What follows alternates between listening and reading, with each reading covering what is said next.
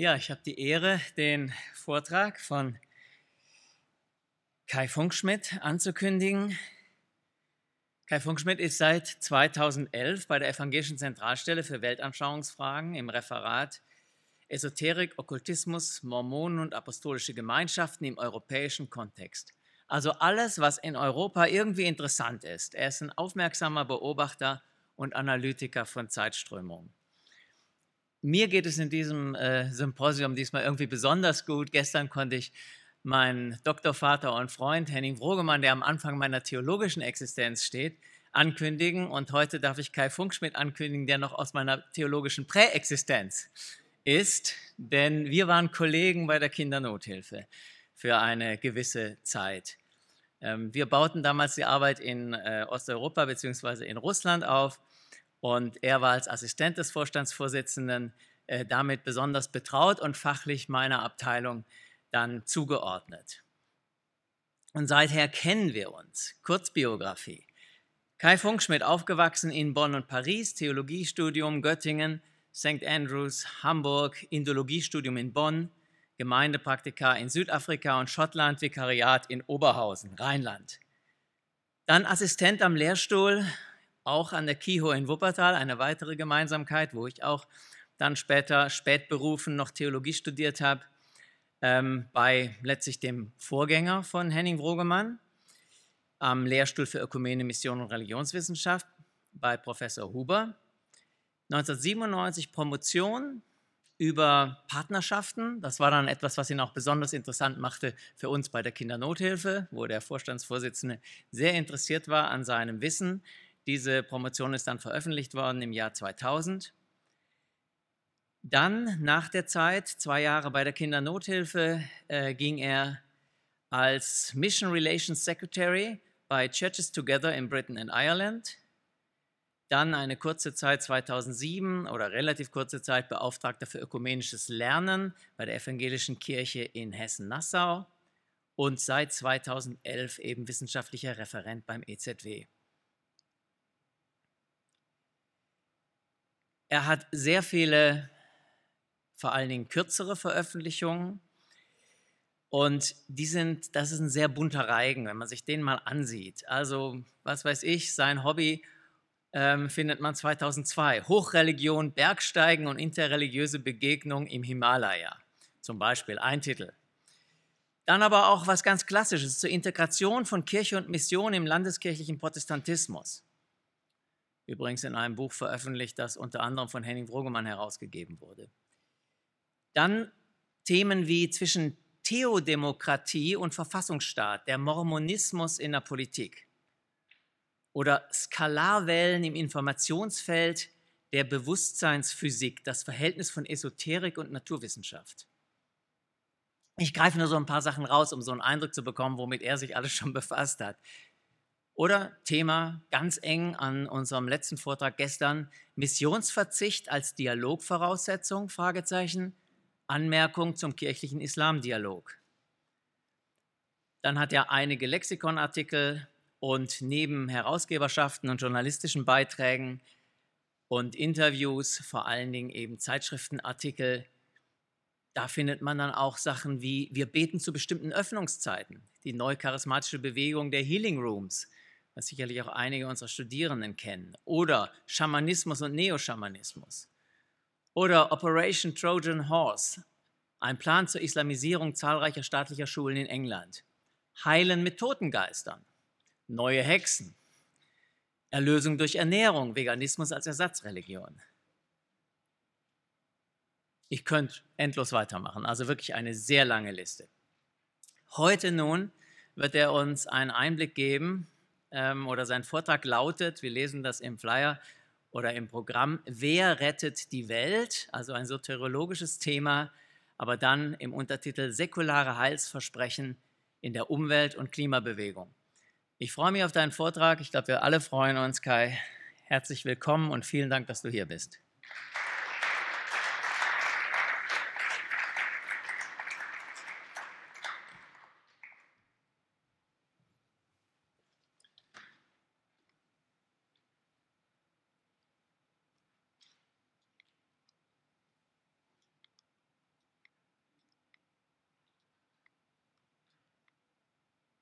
Das verzögert, ja?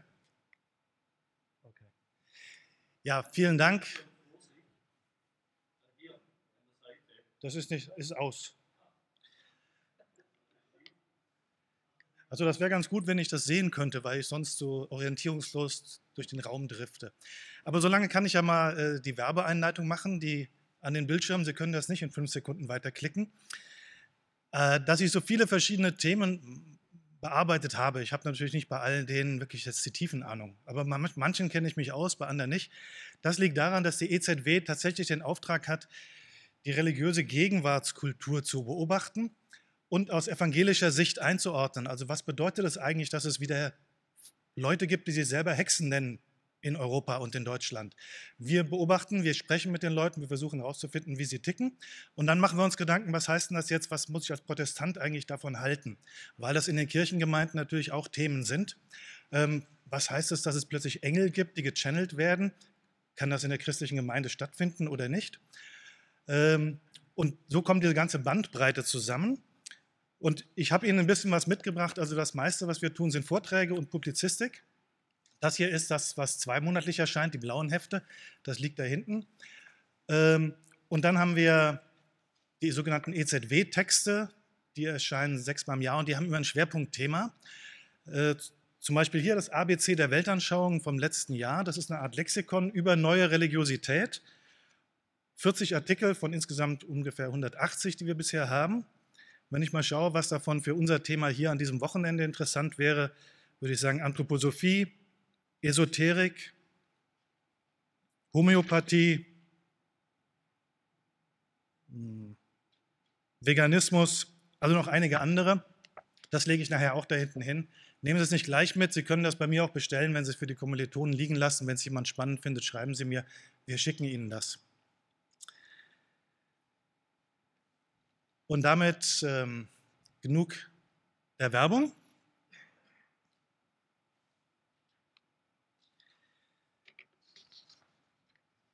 Plutôt la vie. Lieber das Leben oder eher das Leben. Leben als ein Chiffre für etwas Gutes. Ich habe zufällig, als ich vorhin da vorbeiging oder gestern Abend, als ich hier trank, habe ich gefunden, Geschmack am Leben, Bad Liebenzeller ISO aktiv. Das ist was Typisches. Wenn Sie einmal darauf achten, wo das überall vorkommt, dann werden Sie sehen, der Begriff Leben war nicht 1968 in Paris als Graffito eine Chiffre für etwas positiv Gelingendes, sondern ist es bis heute. Leben als das Eigentliche, als Gegenentwurf zu Wissenschaft, Ideologien, Programme und Theorien, das ist alles grau. Grün ist des Lebens holder Baum. Leben, eine in sich verständliche Chiffre für etwas Positives für ein Ziel. 20 Jahre nach den Pariser Mai-Unruhen entsteht die Theologie des Lebens.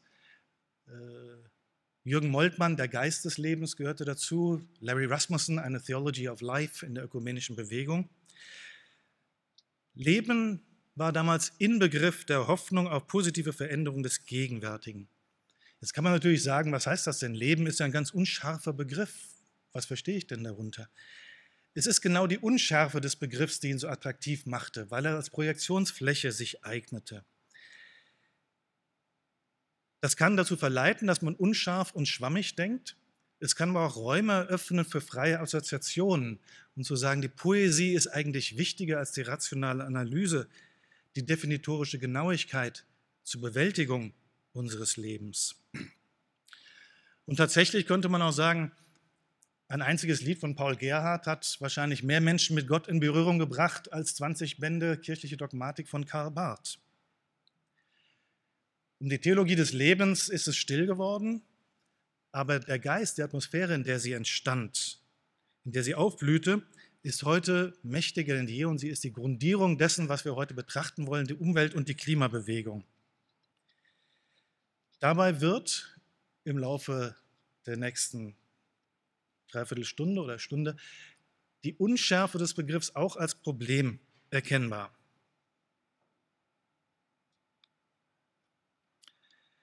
Mutter Natur. Mutter Natur wird heute oft ein bisschen ironisch gebrochen verwendet. Trotzdem sprechen wir alle, oft ohne uns eigentlich dessen bewusst zu sein, von der Natur wie von einer Person. Ich habe mal ein paar Google-Suchen eingegeben, indem ich eingab, die Natur sieht vor. Und sofort kommen dann zigtausend Ergebnisse. Das erste, die Natur sieht vor, dass ein Baby in den ersten Monaten hauptsächlich Muttermilch bekommt. Die Natur sorgt dafür, dass Wunden heilen.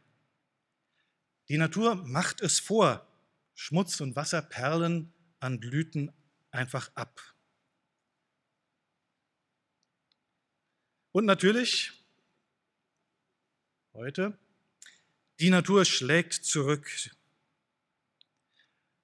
Dabei ist Natur oder das Adjektiv natürlich seinerseits zu einem Inbegriff für das Gute und Richtige geworden.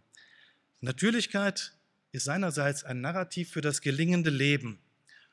Und ähm, wenn ich nochmal auf die Getränke hinten zurückkommen darf, ich habe vorhin beim Vorbeigehen mir die mitgenommen, auf denen irgendwie auf die Natur Bezug genommen wird. Also drei Stück. Der Apfelschorle hat also natürliches Mineralwasser. Das natürliche Mineralwasser hat natürlich natürliches Mineralwasser. Sogar die Cola ist unbedenklich, weil sie auch aus natürlichem Mineralwasser basiert.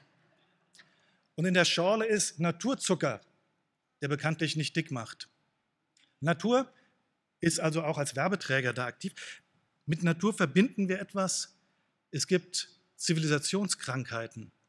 Von Naturkrankheiten lesen Sie nichts. Dabei gibt es sehr viel mehr Naturkrankheiten als Zivilisationskrankheiten. Natur gilt als der Gegenentwurf, der eigentlich das Gesunde ist. Deswegen hat man die Natur in diesem Sinne als Metamythos unseres Weltverständnisses beschrieben. Natürlich sollen heute sein die Nahrung, die Kleidung, das Verhalten, die Heilverfahren, die Medikamente, Sogar Natur, Naturkosmetika gelten als besonders verträglich. Natürlich bedeutet gesund, nachhaltig, ehrlich, wahr, rein, authentisch halt. Wie leicht das zur Ideologie wird, zeigt das Beispiel der natürlichen Geburt. Ähm, einige meiner jüngeren Kolleginnen sind in letzter Zeit äh, Mutter geworden und sie alle berichten, dass in den Geburtsvorbereitungskursen heute massiver Druck ausgeübt wird auf sie für eine natürliche Geburt. Was heißt das? Das heißt eine Geburt ohne Schmerzmittel. Darauf werden sie konditioniert, sie sollen das bewusst erleben. Nun ist es so, dass eine Geburt äh, in der Natur relativ anstrengend und schmerzhaft ist und es eben nicht alle schaffen, das dann bis zum Schluss. Am Schluss geht es auch physisch nicht mehr ohne Schmerzmittel, sonst müssen sie den Kaiserschnitt anwenden.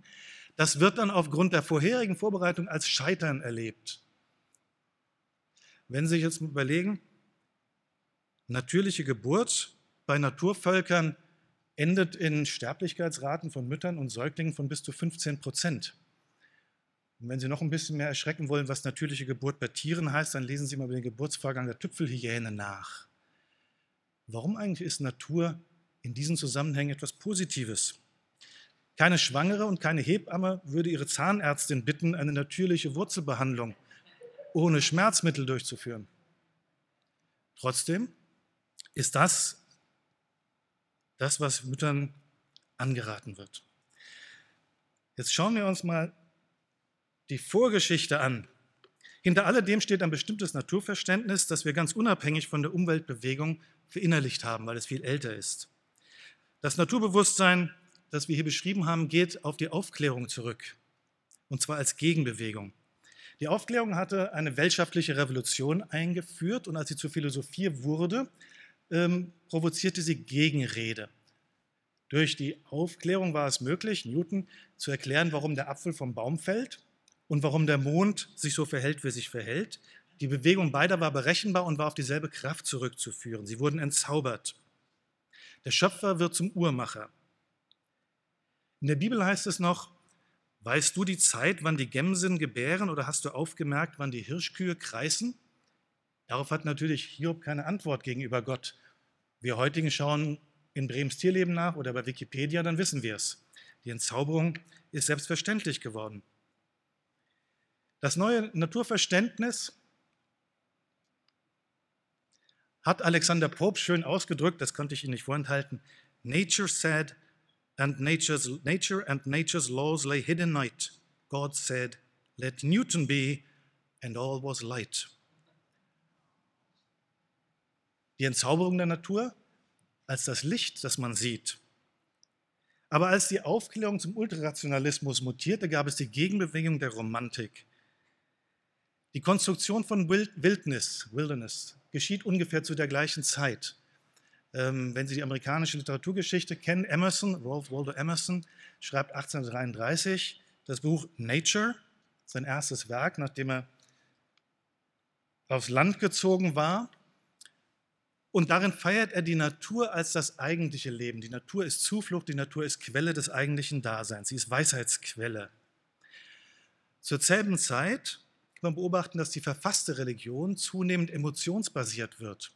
Das heißt, ähm, also denken Sie an Schleiermacher oder an den Pietismus, Frömmigkeitsbewegung, das Verständnis von Religion ist ein persönlich angeeignetes Gefühlserleben. Man muss es erleben. Es reicht nicht mehr, die Riten nachzuvollziehen.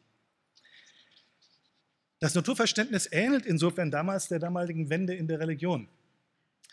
Wenn wir nach Deutschland gehen, also um nicht nur die Amerikaner zu sehen, dann denken Sie an Eichendorff, den Erzromantiker, dem Gott will rechte Gunst erweisen, den schickt er in die weite Welt. Und wohin schickt er ihn? In Berg und Wald, in Strom und Feld. Da, wo die Lerchen singen und jubeln hoch vor Lust. Dort finde ich das eigentliche Sein. Gottes Gunst liegt also im Berg und Wald und nicht in den Häusern, in den Dörfern und in den Städten. Ganz im Gegenteil. Die Trägen, die zu Hause liegen, die erquicket nicht das Morgenrot. Sie wissen nur vom Kinderwiegen und Sorgen, Last und Not um Brot. Also das Gegenüber ist in der Romantik äh, wirklich wunderbar ausgedrückt an ganz vielen Stellen. Wenn Eichendorff noch fragt, wer hat dich, du schöner Wald, aufgebaut, so hoch da droben, dann ist es bei ihm schon noch der Schöpfer. Aber dieser Schöpfer tritt völlig zurück. Die eigentliche Kathedrale, das eigentliche Erleben dieses Schöpfers passiert im Wald und nicht mehr in den Kathedralen und nicht mehr in den heiligen Schriften. Die Erhabenheit erlebe ich in der Natur. Also vor 200 Jahren entstand unser Gefühl für Natur. Wir haben heute Morgen auch zufällig darüber gesprochen, wie wichtig das ist. Also ich glaube, wahrscheinlich jeder von uns kann das nachvollziehen, was das ist. Ähm, da sind wir Erben. Das wäre nämlich vor 1750 kaum jemand in den Sinn gekommen. Wenn Sie sich Bergbeschreibungen von dem 18. Jahrhundert, also vom ersten, die sind völlig anders als die des 19. Jahrhunderts. Die Berge waren feindlich, schrecklich, furchteinflößend. Da war nichts Positives, war nichts Erhabenes und nichts Schönes. Alles ganz neu, was wir heute selbstverständlich finden. Nun braucht man nicht lange nachzudenken, das ist eine Projektion. Wenn Sie wissen, wie es in der Natur zugeht, dann tobt dort ständig ein Kampf ums Dasein. Auf jedem Quadratzentimeter einer Wiese kämpft ein Lebewesen mit dem anderen. Aber wir erleben es anders, weil wir es anders erleben wollen. Die heutige Umweltbewegung, die in den 60er Jahren in den USA beginnt, greift also auf diese älteren Einflüsse zurück. Ihre moderne Form wurde durch ein Buch von Rachel Carsons, ähm, einer Meeresbiologin, angestoßen, Silent Spring, 1956 veröffentlicht. Berichtet sie davon der Verschmutzung der Ozeane, der Küstengebiete. Vordergründig geht es wirklich um Verschmutzung mit Mikropartikeln, mit Chemikalien und so weiter, was sie alles gefunden hatte, und um einen Appell an eine Verhaltensänderung. Wir müssen das reinigen. Aber schon damals geht es noch um eine viel tiefere Ebene. Carson propagiert eine radikalere Lösung als nur das Reinigen und Aufräumen und Putzen. Sie sagt, wir brauchen, wir müssen bekämpfen die Ursachen hinter Luftverschmutzung, Wasserverschmutzung, die schrumpfende Wildnis, die aussterbenden Tierarten. Wir brauchen ein neues Selbstverständnis. Der Mensch darf sich nicht mehr als Herr der Natur begreifen, er muss sich als ihr Teil verstehen, organisch dazugehören. Wir sind Natur. Gegner, die Unterstützer von Rachel Carson, sahen schon damals, dass hier zwei verschiedene Weltanschauungen im Konflikt waren und gleichzeitig ein Bündnis eingingen. Es lagen im Konflikt die rationale Weltsicht, die Follow the Science propagiert heute noch ein Slogan der Klimabewegung, das sehen wir nachher. Nicht zufällig war Carsten Biologin, also das positivistisch-materialistische Verständnis und gleichzeitig eine Weltsicht, die sah, dass die Rationalität der modernen Wissenschaft zwei Dinge bewirkt hatte. Zum einen hatte sie dem Menschen eine Sicht auf die Natur gegeben, die sie objektivierte und zu seiner Verfügungsmasse machte. Und zum anderen hatte sie ihm die Mittel an die Hand gegeben, die Natur dann in zerstörerischer Weise zu beherrschen. Also diese beiden Bewegungen gehören zusammen und sie werden dann spezifiziert als Kritik durch diesen Mann, ups, Lynn T. White, der 1967 ein Buch veröffentlicht über die Historical Roots of Our Ecological Crisis. Er sieht die Wurzeln der Umweltzerstörung der damaligen Zeit im abendländischen Christentum.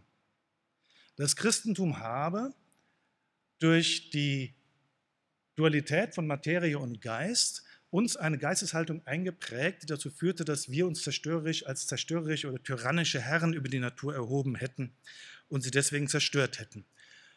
Ähm, damals war es völlig üblich, darauf zu verweisen, zum Teil ist es auch heute noch, dass es in der Genesis heißt, macht euch die Erde untertan. Das sei eben der Anfang für die Zerstörung. Das abendländische Christentum hätte uns alle darauf getrimmt, die Natur zu knechten, unter unseren Füßen zu zertreten. Wenn die Kirchen heute manchmal den Eindruck erwecken, sie würden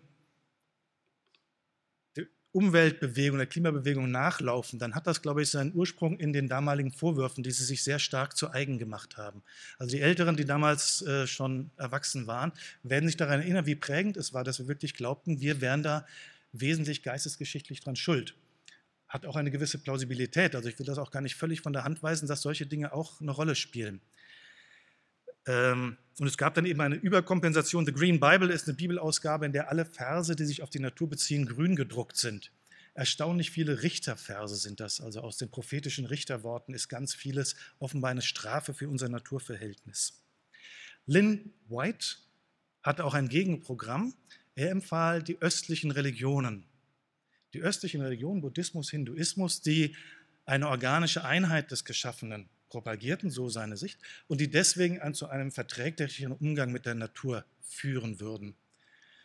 Ich habe den Verdacht, dass das nicht unbedingt an der Anschauung von Ländern wie Indien oder anderen asiatischen Ländern, die buddhistisch oder hinduistisch geprägt waren, geformt war, sondern es war eine Projektion, weil die Theorie so aussah, wie man sie sich sah und dachte, das müsste zu einem besseren Naturverhältnis führen. Andere haben das zu der Zeit erweitert und haben gesagt, nee, nicht unbedingt die östlichen Religionen, die Hochreligionen, sondern die Naturvölker, also Sachen wie Schamanismus, äh, die Naturfrömmigkeit in, bei den Urwaldindianern, also diese äh, Projektionen, die damals stattfanden, auch möglichst weit weg. In beiden Fällen muss man sagen, handelt es sich um eine Projektion nach Art von Rousseaus edlem Wilden. Also es ist eine Romantisierung des Naturverhältnisses von Menschen, über die man relativ wenig weiß. Auffällig ist, dass diese Projektionen sich immer auf Völker beziehen, die entweder lange ausgestorben sind oder aber äh, weit weg sind, sodass man es nicht überprüfen kann. Wenn Sie wissen wollen, ähm, wie es wirklich aussieht äh, bei Naturvölkern, dann das Buch von Jared Diamond, Collapse, gibt es auch auf Deutsch, meine ich. Das beschreibt eine ganze Reihe Beispiele von Naturvölkern, die ihre eigenen Lebensgrundlagen abgesegnet haben und ausgestorben sind. Das berühmteste Beispiel ist die Osterinsel, die ihre eigenen Wälder abgeholzt haben, sodass sie irgendwann gar nicht mehr von der Insel wegfahren konnten, weil es keine Kanus mehr gab. Dann kommen wir zur Ökologie, Esoterik und Politik. Seit der damaligen Zeit sind Esoterik und Ökologiebewegung verknüpft. Sie sind Geschwister. Und das erklärt meines Erachtens einen Teil der Religionsförmigkeit der Umweltbewegung. Weil bei Menschen gewohnt waren, Religion vor allen Dingen als Konfession, als Bekenntnis, als Organisation zu sehen, ist ihnen das lange Zeit gar nicht aufgefallen, dass da neue religionsartige Phänomene emporwuchsen. Trotzdem blieb die Verbindung zwischen Esoterik und Ökologiebewegung bestehen. Man kann sie sogar beobachten bei der ersten Parteiwerdung der Bewegung. Als die Grünen 1979 gegründet wurden, spielte die Anthroposophie eine wichtige Rolle. Nochmal kurze Werbung. Im übernächsten Heft von diesen blauen Heften, die ich da hinten ausgelegt habe, wird ein Artikel äh, erscheinen zur Geschichte der Grünen und der Anthroposophie bei ihrer Gründungszeit. In den 80er Jahren predigte Petra Kelly, damals eine der prägendsten Figuren der Grünen, ich zitiere nur sie, pars pro toto, die Grünen sind nicht nur eine politische, sondern eine politisch-spirituelle Bewegung.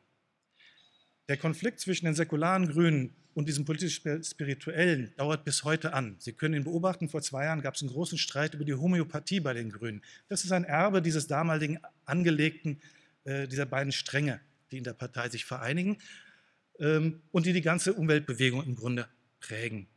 Das heißt, die Ökologiebewegung wird nicht nur von außen, sondern auch von innen als eine spirituelle, jedenfalls teilweise, verstanden.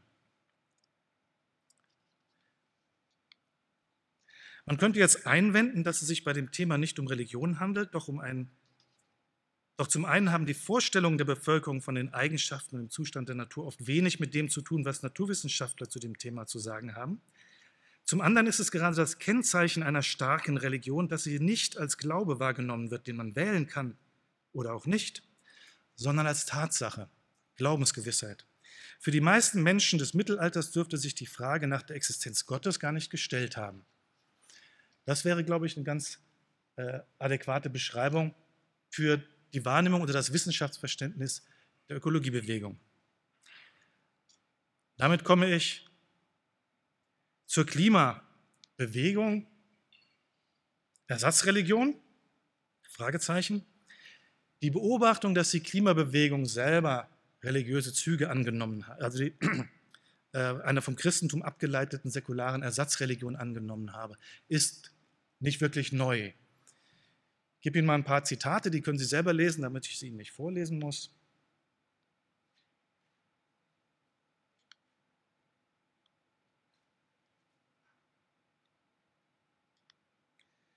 Greta wird nicht die Erde retten, aber eure Seele. Der Ökologismus ist eine Ersatzreligion.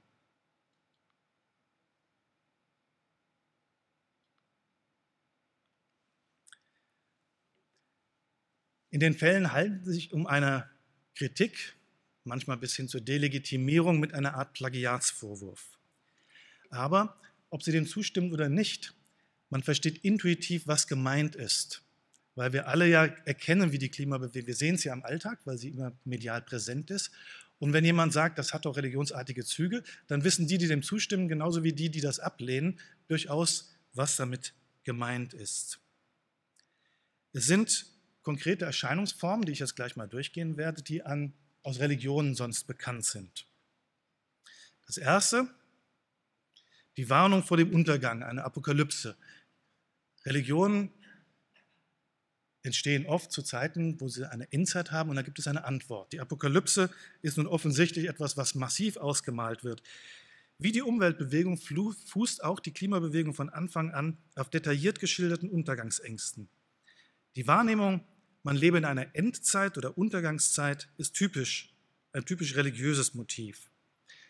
In der Bibel findet es statt als einen geistigen Endkampf zwischen den Kindern des Lichts und der Finsternis, zwischen Gog und Magog, zwischen Gott und seinem Gegenspieler. Naherwartung gehört zum Neuen Testament und zu jeder erfolgreichen christlichen Reformbewegung, einschließlich der Reformation. Ein paar Ankündigungen, auch die lasse ich Sie einfach selber lesen.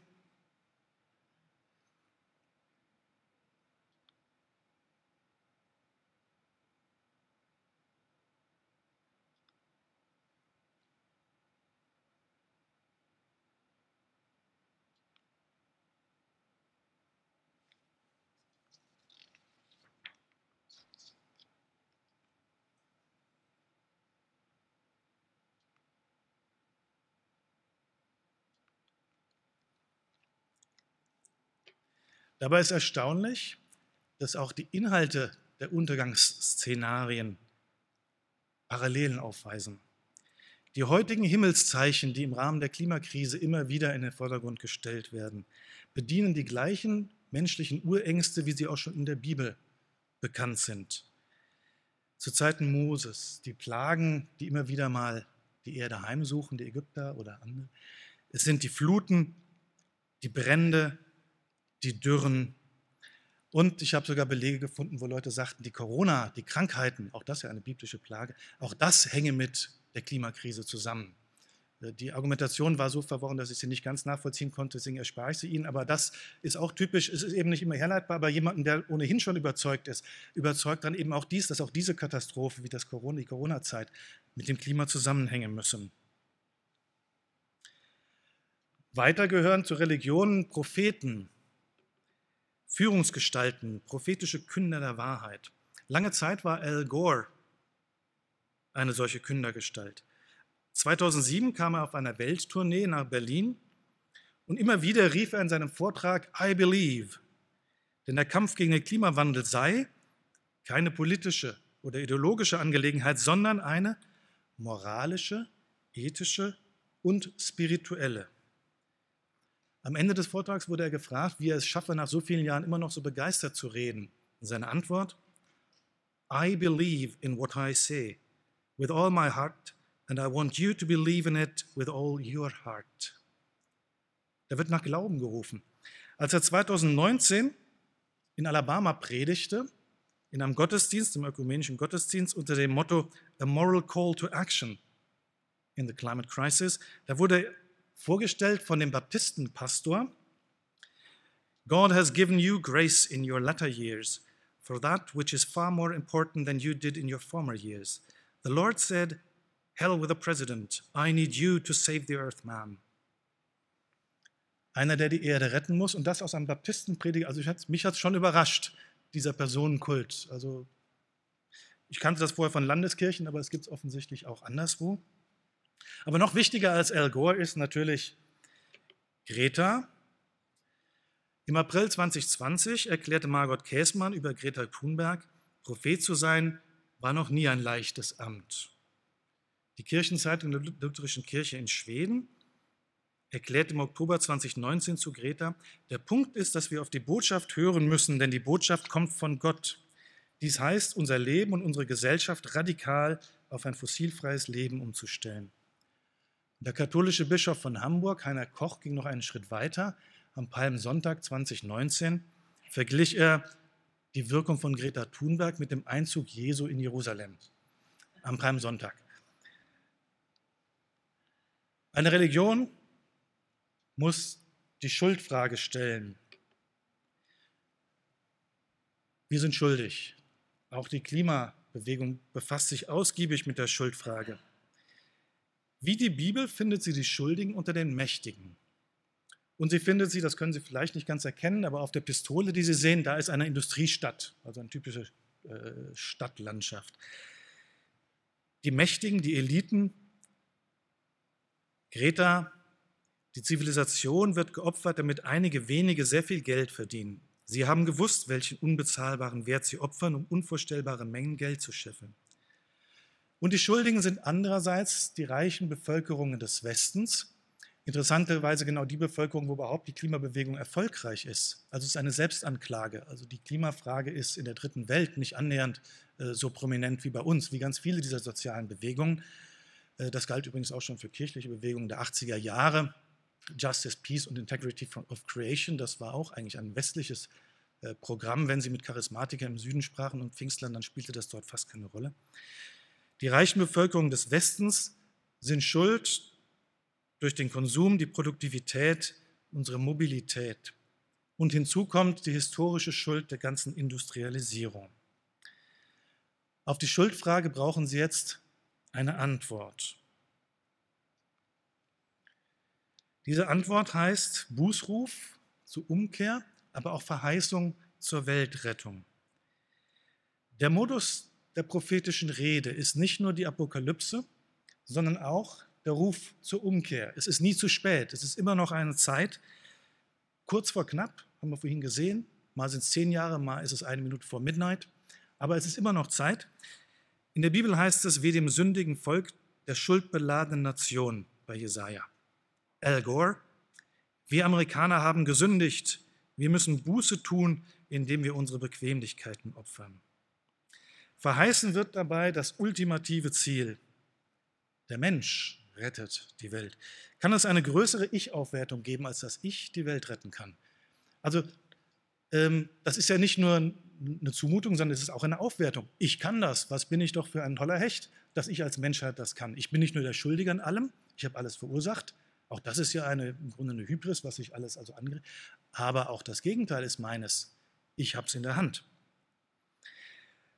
Der Klimakampf ist identitätsstiftend und wie immer ist die Buchübung der Verzicht. Klimafasten in der Kirche. Ähm, Verzicht bis hin zur Askese bisweilen, beim Fliegen, beim Autofahren, beim Essen, beim Konsum allgemein. Wer es nicht ganz schafft, für den gibt es aber immer noch auch einen kleinen Ablasshandel. Es ist erstaunlich, an wie vielen Stellen, wenn man einmal darauf achtet, ähm, bei Flugzeugen ist es schon lange so, aber ich habe es inzwischen auch bei der Bahn schon erlebt, ähm, kurz vor Ende, bevor man dann bezahlt, bekommt man die Möglichkeit, wird man daran erinnert, na jetzt fahren Sie ja mit dem Zug, jetzt fliegen Sie mit, das hat CO2-Fußabdruck. Aber jetzt kannst du noch mal eine kleine Summe bezahlen und dann wird ein Baum gepflanzt oder irgendein Projekt unterstützt und damit hast du Abbitte geleistet und dein CO2-Abdruck steht wieder auf Null. Das ist gar keine Beichte, das ist ein Ablass, weil sie es ja kaufen müssen. Sie müssen ja gar nicht irgendwo darüber beichten. Ähm, sehr beliebt ist, dass das krumme Zahlen sind. Also ich habe so 2,27 Euro gesehen. Das suggeriert natürlich eine gewisse Wissenschaftlichkeit. Das sieht dann so aus, als wäre da irgendwas ganz genau berechnet worden. Du fliegst jetzt von da nach da, das sind so und so viel Gramm CO2 und deswegen musst du so und so viel Baum pflanzen, kostet 2,27 Euro. Ist natürlich ein Witz, weil kein Mensch das so genau berechnen kann, aber es suggeriert etwas. Zu den ähm, Schuldigen, äh, zu einer Religion gehören natürlich auch immer die Heretiker. Heretiker sind die, die nicht dazugehören dürfen oder nicht dazugehören wollen. Das ist jemand, der möchte nicht dazugehören. Sie alle sind Irrlehrer oder sie sind Klimaleugner. Ein Leugner ist eine interessante Gestalt. Ein Leugner ist nicht jemand, der sich irrt. Der ist eigentlich kein Irrlehrer. Ein Leugner ist jemand, der lügt. Die Worte hängen etymologisch auch zusammen. Das sieht nicht nur so aus, keine Küchenetymologie, sie hängen zusammen. Ein Leugner lügt. Er weiß die Wahrheit, aber er streitet sie ab. Politiker dementieren, Verbrecher leugnen. Der Klimaleugner hat Komplizen. Es werden immer mehr. Ich habe nur ein paar Beispiele rausgesucht. Also es ist schon erstaunlich, die Proliferation, die inflationäre Vermehrung der Leugner in den letzten Jahren. Ich bin auch groß geworden, da gab es eigentlich nur einen Leugner. Das war der Holocaust-Leugner. Das war das Ende der Fadestange, das war das Schlimmste, was sie tun konnten. Es ist auch was Singuläres. Es gibt keine anderen Verbrechen im deutschen Gesetz, das auf einer Meinungsäußerung beruht. Sie können dafür ins Gefängnis kommen, dass sie diese Meinung vertreten. Wobei man da sagen muss, wahrscheinlich die meisten, die es leugnen, glauben es nicht wirklich, sondern da ist es wirklich eine Lüge. Aber hinter alledem lässt sich das zurückführen, und das ist der ursprüngliche Begriff, ist der Gottesleugner. Den gibt es schon seit Jahrhunderten.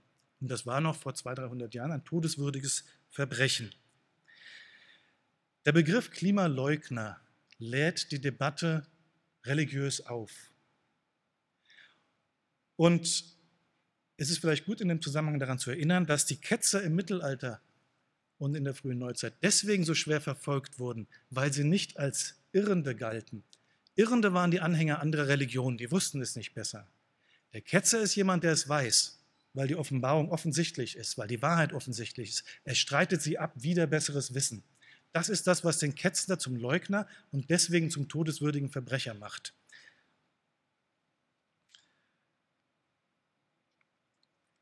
Es besteht in der ganzen Klimadebatte eine Tendenz zu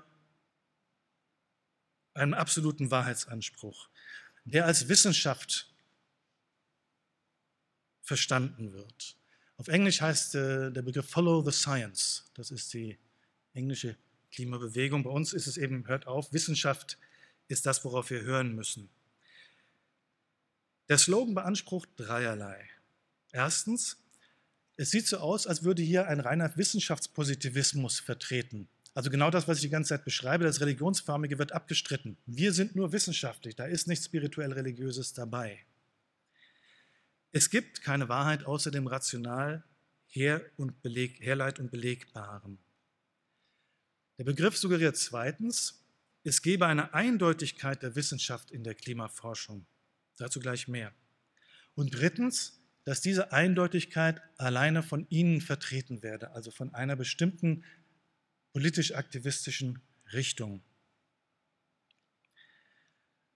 Das würde man in religiösen Begriffen eigentlich als eine Art Fundamentalismus bezeichnen. Es gibt nichts Diskursives mehr, wenn die Wahrheit feststeht.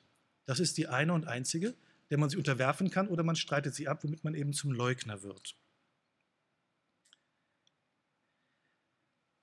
Wir kommen gleich darauf zurück. Jetzt gucken wir erst nochmal, es entsteht natürlich dazu, oder es gehört dazu, auch noch eine, ein Bild des Guten. Also die Apokalypse kann niemals ausreichen, die macht ja nur Angst. Es muss auch ein Bild des Guten entstehen. Die meisten Religionen, auch die zyklischen, sehen die Gegenwart als eine Zeit zwischen einer besseren Vergangenheit und einer hoffentlich besseren Zukunft, zwischen Eden und einem neuen Jerusalem. Die Kehrseite aller apokalyptischen Szenarien sind Idealzustände, die einerseits hinter uns liegen. Das wäre das Paradies, das wäre Eden, oder eben die berühmten CO2-Werte, die in vorindustriellen Zeiten herrschten. Die Zeit, als Adam grub und Eva spannen. Das ist der ideale Zustand, als die Natur noch in Ordnung, die Fische, äh, die Flüsse noch sauber waren, die Nahrung unverdorben durch Konservierungsmittel und äh, Chemikalien, Insektenvertilgungsmittel und so weiter. Und andererseits eine Zukunftsverheißung, wo wir hinwollen, Net Zero, Klimaneutralität, eine Welt, in der wir in grünen Auen leben, mit erneuerbaren Energien, veganer Bionahrung, in dem Frieden. Der Veganismus ist nochmal ein eigenes Thema, der hat das selbst nochmal eigentlich sich dazu als eine Unterkonfession dieser Bewegung etabliert. Zwischen diesen beiden Polen stehen wir, ein positiver Gegenentwurf, dem auch nichts Vorläufiges mehr anhaftet. Also das ist dann natürlich auch etwas, ja, eine ungebrochen positive Zukunftsaussicht, ein Paradies. Jetzt kann man feststellen, ich habe ja vorhin von der Umweltbewegung gesprochen. Die Klimabewegung ist noch mal viel erfolgreicher. Also die Umweltbewegung hat niemals eine solche politische Macht und eine solche Mehrheit in der Bevölkerung im Westen erreicht, wie die Klimabewegung es jetzt hat. Woran liegt das? Die Klimabewegung ist ja ein Kind der Umweltbewegung und es ist seiner Mutter über den Kopf gewachsen. Ist eigentlich ein Teilthema der ganzen Umweltdebatte. Aber das Klima hat mehrere Vorteile. Die Klimabewegung hat einen einzigen griffigen Fokus, den jeder erleben kann. Extremwetterlagen sind zwar sehr selten, aber sie kommen immer wieder mal verlässlich und deswegen erlebt sie jeder.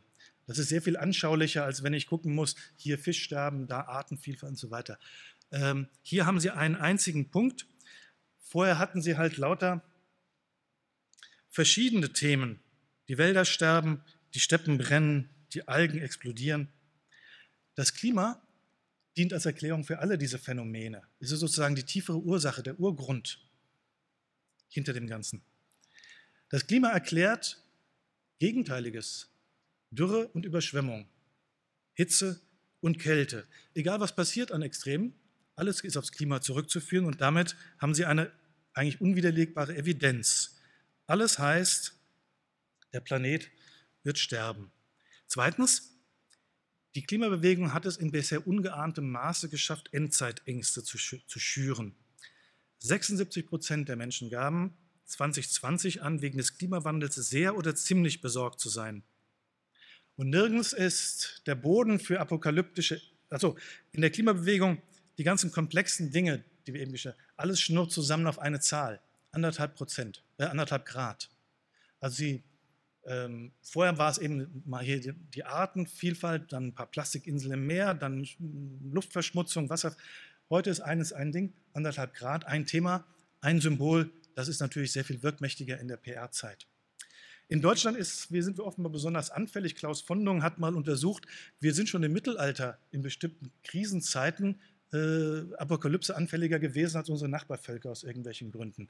Ich habe das nicht überprüft, aber ich finde es eine interessante These.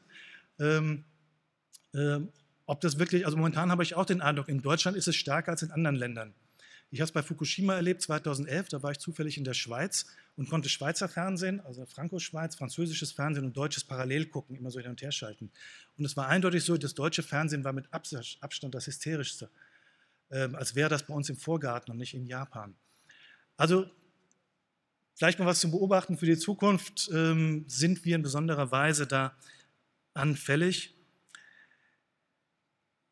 Und das Dritte, die Klimabewegung gibt klare Handlungsanweisungen in einer Weise, die die Umweltbewegung mit ihrem sozusagen dezentralen Problemanzeigen nicht hatte. In der Klimabewegung wird uns gesagt, was wir machen müssen beim Transport, beim Essen, beim Alltagsleben. Hier die Klimasünden der evangelischen Kirche von Westfalen. Das sind so einfache Dinge wie Fliegen, Autofahren, aber auch Pakete bestellen, also sich seine Waren nach Hause liefern. Also sind wirklich ziemlich viele Dinge. Und das ist praktisch eine Religion, die ihren Alltag ein bisschen strukturieren kann, ist allemal besser als eine, wo sie alles mit dem Gewissen selber entscheiden müssen. Das Kuriose ist ja, die Kirche gibt ja ansonsten kaum noch Handlungsratschläge, was wir tun sollen. Also fast alles, jedenfalls in der evangelischen Kirche ist mein Eindruck, ist ins Belieben des Einzelnen gestellt. Aber hier beim Klima veröffentlichen wir plötzlich Plakate, wie wir uns zum Klima verhalten sollen. Jetzt stellen Sie sich mal vor, die Kirche hätte ein solches Plakat zur Frage der Sexualethik gemacht. Es wäre ein Skandal gewesen. Sie kämen auch gar nicht auf die Idee. Aber ich glaube, es ist wichtig äh, für Menschen, sie wollen irgendwie gewisse Rechtleitung haben für den Alltag. Und das bietet die Klimareligion.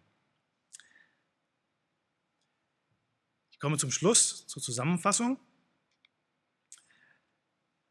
Ist das nicht übertrieben, von Religionsförmigkeit zu sprechen? Und warum wäre es ein Problem? Es gibt keine Zeugen Gretas, die an ihre Tür klopfen und mit ihnen mal über das Klima reden wollen. Es gibt auch keine ökologisch-darwinistische Kirche, die die Naturbewegung hervorgebracht hätte. Trotzdem gibt es, glaube ich, habe ich eben gezeigt, viele religionsartige Elemente. Sie sind universal genug, um globale und lebenssinnstiftende Orientierung zu geben. Menschen identifizieren sich selbst als Klimaaktivist. Es ist identitätsbestimmend, wenn Sie jemand sind, der umweltbewusst lebt, umweltbewusst einkauft, umweltbewusst fährt, der sich mit anderen Menschen umgibt, die ähnlich ticken. Leute, mit denen Sie völlig klar sind, ich kaufe Bio, wenn es irgend geht. Und eher esse ich mal nichts, als dass ich was anderes kaufe. Sie haben eine soziale Umgebung, in der sie sich bewegen können, die ihre Identität prägt und die auf diesen Grundlagen eines Umweltbewusstseins beruht. Sie nehmen zum Teil spirituelle, zum Teil religiöse und bisweilen fundamentalistische Züge an. Konkret. Die Tatsache natürlicher Klimaschwankungen spielen in der internen Debatte der Klimabewegung überhaupt keine Rolle. Dabei weiß jeder, der mal ein bisschen nachliest, dass das Klima im Laufe der Menschheits- und Erdgeschichte zumal natürlich immer geschwankt hat. Der Versuch, den CO2-Gehalt auf das vorindustrielle Niveau zurückzubringen, bezeugt eigentlich ein statisches Naturverständnis, in dem es keine Entwicklung geben darf. Es suggeriert, das vorindustrielle Niveau sei irgendwie ein natürliches Niveau gewesen, das war der Urzustand. Wenn Sie aber sich ein bisschen mit Klimaforschung beschäftigen, merken Sie sehr schnell, das stimmt nicht. Das Klima hat vorher äh, noch ganz andere Extreme gekannt, und zwar schon auch als Menschen lebten.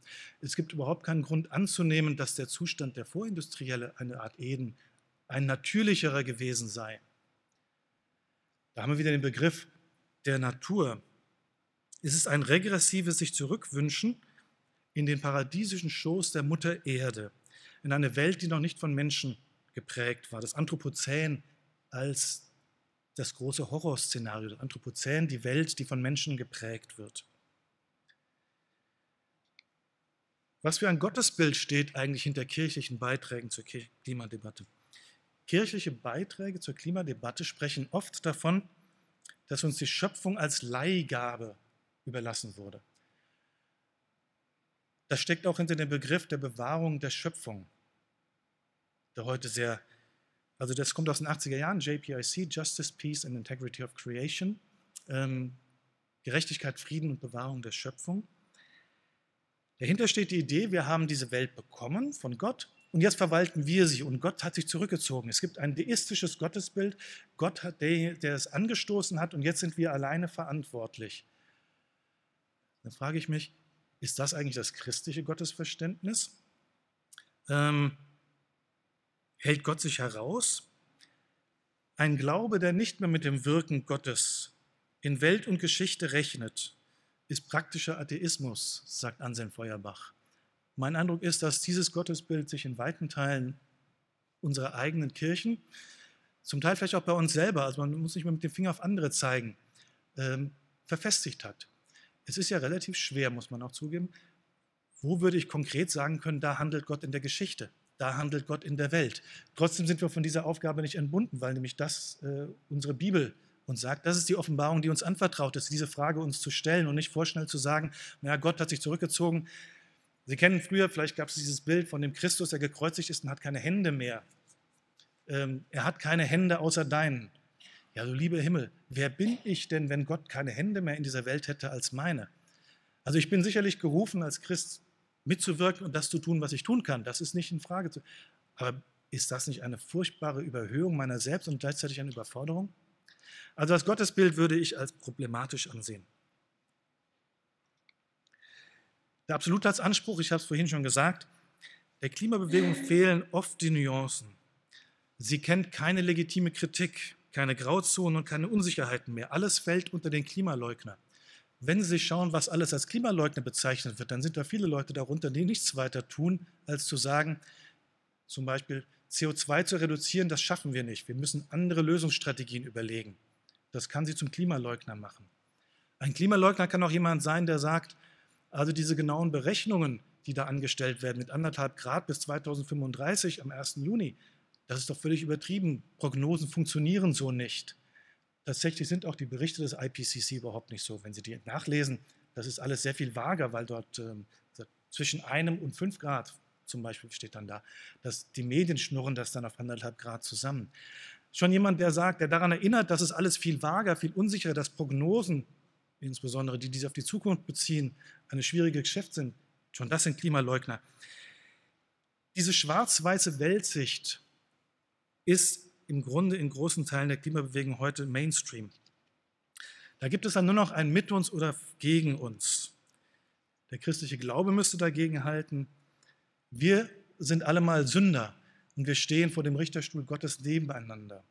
Also es hat keinen Sinn, in dieser Debatte plötzlich ein, eine Dichotomie aufzumachen, zu sagen, es gibt die einen, die das Licht gesehen haben, die Klimaapokalypse abwenden wollen, und die anderen, die es verhindern wollen. Was passiert, wenn ich mir das alles zu eigen mache? Hybris und Verzweiflung. Ich glaube, wir sehen in der Klimadebatte ein verzweifeltes Menschenbild. Es überschätzt einerseits die menschliche Macht und menschliche Verantwortung und andererseits unterschätzt es sie. Einerseits blickt es verächtlich auf Problemlösungsstrategien, die anders sind als die CO2-Reduktion. Sie will die Klimakrise nicht auf menschliche, also auf vorläufige Weise lösen, sondern sie will sie auf göttliche Weise lösen, indem sie nach dem Evangelium CO2-Reduktion die Erde sozusagen neu schafft und in einen Urzustand zurückversetzt. Das ist die Hybris, dass der Mensch wie Gott sein möchte und möchte also die Schöpfung wiederholen. Andererseits unterschätzt sie ihre Macht und ihre Verantwortung. Sie möchte nicht dazu stehen, dass sie diese Welt gestaltet und gestalten muss und dass sie das, was sie angerichtet hat, also ich glaube nicht, dass wir keine Probleme bekommen werden. Ich denke schon, dass das Klima äh, uns Probleme bereiten wird. Aber ich glaube, dass wir darauf auf menschliche Weise umgehen müssen. Das heißt, wir müssen versuchen, es einzudämmen in eine Weise, die nicht darin besteht, dass wir denken, wir könnten alles rückgängig machen. Die Tatsache, dass etwas menschengemacht ist, schließt nicht logisch notwendig ein, dass es auch Menschen rückgängig machen können. Also wenn Sie ein Schiff irgendwie leck schlagen, dann können Sie das vielleicht selbst gemacht haben. Das heißt aber nicht, dass Sie das Leck flicken können. Vielleicht ist es Zeit, über Rettungsboote nachzudenken, statt zu versuchen, es zu flicken. Das wäre eine menschliche Problemlösungsstrategie, die das Vorletzte ist, die nicht wieder den Urzustand herstellt, aber versucht trotzdem mit dem umzugehen, was ist. Ähm, und die Klimabewegung glaubt sowas nicht. Sie traut sich im Grunde nicht, äh, ihre eigene Problemlösungsstrategie auf dem gleichen Wege, wie sie bisher hatten, anzugehen. Das ist die Unterschätzung der menschlichen Verantwortung und menschlichen Macht. Das bedeutet aber, dass man verzweifelt.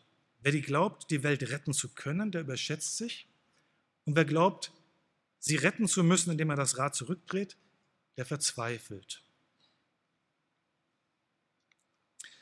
Unwissenschaftlichkeit. Fridays for Future behauptet, Zitat auf ihrer Homepage, die Wissenschaft gibt uns recht. Über 26.000 Wissenschaftler Innen im deutschsprachigen Raum bestätigen, dass unser Anliegen berechtigt ist.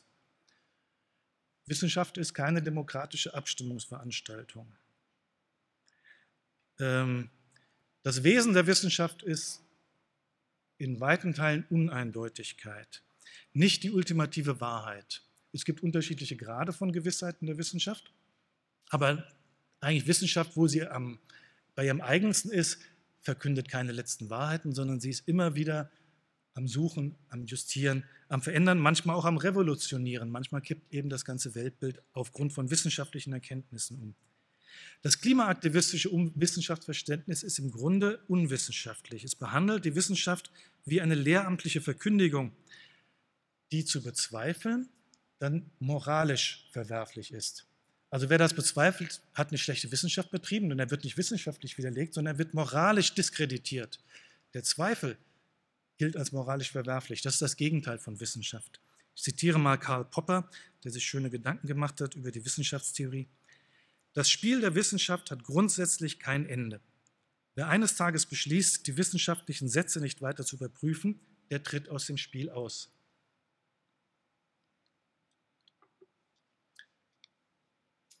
Die Moralisierung der Debatte.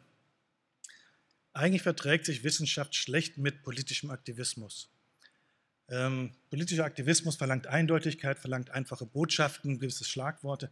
Wissenschaft ist das genaue Gegenteil davon. Wissenschaft ist die ständige Unsicherheit und das sich selbst in Frage stellen. Wer Wissenschaft als Letztinstanz in politischen Fragen sieht, der lädt sie praktisch religiös auf. Er gibt ihr eine moralische Funktion. Die Moralisierung der politischen Debatten, die wir derzeit sehen, zerstört im Grunde die Sphäre des Politischen überhaupt. Sie können in einem so moralisierten Klima überhaupt keine politische Debatte mehr führen, weil ihr Gegner nicht mehr zum Meinungsgegner, sondern zum Feind wird, der, der im Weg ist, auf dem Weg zum letzten Guten, bei der Verwirklichung des Paradieses, zu dem wir hier unterwegs sind. Das heißt, Sie können im Grunde politisch, dürfen Sie nicht moralisch argumentieren, Sie müssen immer sachbezogen argumentieren, weil Sie ansonsten die Basis, auf der wir gemeinsam Politik treiben können, untergraben, den sozialen Zusammenhalt komplett auflösen. Das ist das, was momentan mit der Spaltung der Gesellschaft beschrieben wird. Ich glaube, dass das äh, keine Illusion ist. Das findet wirklich statt und das hat mit dieser Moralisierung zu tun.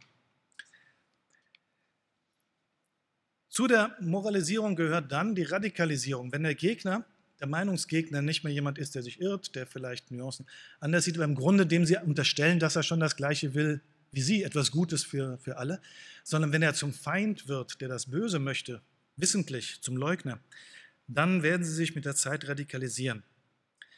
Jemand, der ohne Zweifel glaubt, er müsse den Weltuntergang abwenden, der kann seine Zeit schlecht mit demokratischen Prozessen mit langen Diskussionen verschwenden. Also wenn Sie die Zeithorizonte vorhin sahen, da haben Sie keine Zeit mehr, groß irgendwie Wahlen zu gewinnen. Da müssen Sie schneller aktiv werden. Und das beobachten wir in der Zeit auch, zurzeit. Ähm, ein Zitat von Extinction Rebellion, Sie können es da lesen. Es geht ja um das Überleben der Menschheit. Also ist das Attackieren derjenigen, die unser Überleben gefährden, eine Art Notwehr.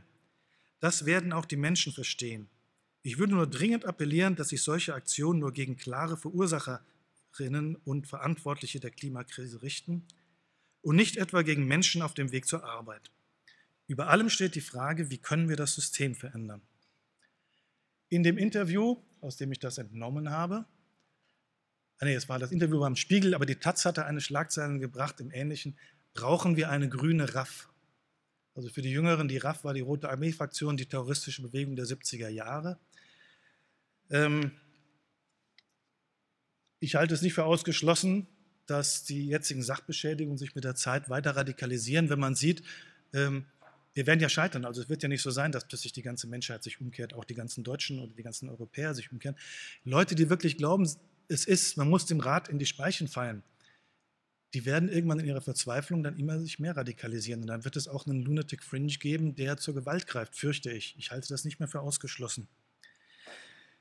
Aber es geht nicht nur um diese potenziell Gewalttätigen. Der jetzige Gesundheitsminister Lauterbach hat schon vor zwei Jahren gefragt, ob man die damals neuen Corona-Grundrechtseinschränkungen vielleicht später benutzen könnte, um die Klimakrise abzuwenden. Auch das halte ich für eine Tendenz zur Radikalisierung, wenn man plötzlich darüber nachdenkt, ob die Grundrechte für das Klima geopfert werden können. Und letztens, ähm, dem Ganzen wohnt eine tiefe Gnadenlosigkeit inne. Das unterscheidet es eben von einer christlichen Religion. Es ist eine Religion ohne Gnade. Die Natur kennt keine Gnade. Die Natur schlägt zurück und vernichtet den Menschen. Der Mensch begeht lauter Klimasünden. Wir fahren Auto, wir reisen, wir essen Fleisch, unsere Wohnungen sind zu warm und unser Bier ist zu kalt. Wir wollen unsere Freunde sehen und fahren von München nach Flensburg. Wir besuchen unsere Großeltern in irgendeiner anderen Stadt. Wir bekommen Kinder. Kinder sind der CO2-Fußabdruck schlechthin. Deswegen gibt es ja auch genügend Appelle von Leuten, die sagen, Kinder kriegen ist im Grunde das klimaverträglich Unverantwortliche. Ja, dann denke ich weiter, ja, ich bin ja auch mal geboren worden. Letztlich fängt meine Schuld damit an, dass ich auf der Welt bin. Ich kann gar nicht ohne CO2-Abdruck leben. Und der ist recht beträchtlich, wenn ich normal leben möchte und nicht irgendwo in meiner Klause als äh, unbehaust, unbekleidet ein kurzes, elendes Leben führe. Wenn aber meine Schuld mit der Geburt beginnt, dann bin ich bei der christlichen Ursünde. Der Mensch ist ein Sünder von der Wiege bis zur Bahre. Wir können als Christen überhaupt nur deswegen mit diesem Bewusstsein leben, weil wir wissen, wir sind begnadet. Gott hat uns mit dem, wie wir sind, angenommen. Das heißt nicht, dass wir sagen, es ist völlig wurscht, wie ich lebe. Also unsere Sündhaftigkeit ist schon auch ein Problem. Aber wir können weitermachen, befreit, weil ich trotzdem, wie ich bin, begnadet bin und geliebt bin. Ja, die Natur gibt ihnen das nicht. Also die Natur, die sieht ihnen nichts nach, die kann sie nicht, kann nicht weg. Also diese Gnadenlosigkeit trägt, glaube ich, auch zur Radikalisierung bei. Wohin jetzt? In schwieriger Lage sehnen sich viele nach einfachen Antworten und starken Führungsfiguren. Kinderprophetinnen spielen immer wieder mal eine Rolle in der Religionsgeschichte. Nicht immer eine glückliche. Wenn ich dieser Neubauer und äh, Greta sehe und die Verehrung, die sie erfahren, dann denke ich an Nonkawuse, die möchte ich Ihnen noch erinnern. Wenn Sie südafrikanische Geschichte kennen, dann haben Sie vielleicht schon davon gehört. Nonkawuse war eine junge Kosa, das ist das Volk, aus dem Nelson Mandela stammt, die 1856 eine Vision hatte. Da war sie 14 Jahre alt. Sie hatte eine Vision, wenn die Kosa alle ihre Rinder schlachten, der wichtigste Besitz, das wichtigste Währung, die wichtigste Währung für Kosa, dann verschwinden die weißen Kolonisatoren, die Welt würde wieder in den vorherigen Zustand zurückkehren. Also nicht CO2-neutral, sondern weißenneutral. Die Leute haben auf sie gehört und die Kosa haben ungefähr 300.000 bis 400.000 Rinder geschlachtet. Die Weißen blieben, die Kosa haben gehungert. Und wem gaben sie die Schuld? Die Schuld gaben sie den Agokotsia. Das waren die ganz kleine Minderheit von Bauern, die ihre Rinder nicht geschlachtet hatten. Das heißt, wie in allen Weltuntergangsszenarien, die nicht eintreffen oder Heilsversprechen, die nicht eintreffen, diejenigen, die es nicht geglaubt haben, das sind die Schuldigen. Und insofern nicht Nonkawuse hat Südafrika befreit, sondern 150 Jahre später kam ein anderer Kosa. Der hat es mit Pragmatismus und Beharrlichkeit gemacht, Nelson Mandela. Und in diesem Sinne ups, schließe ich mit der Bibel, wehe dir Land, dessen König ein Kind ist. Danke.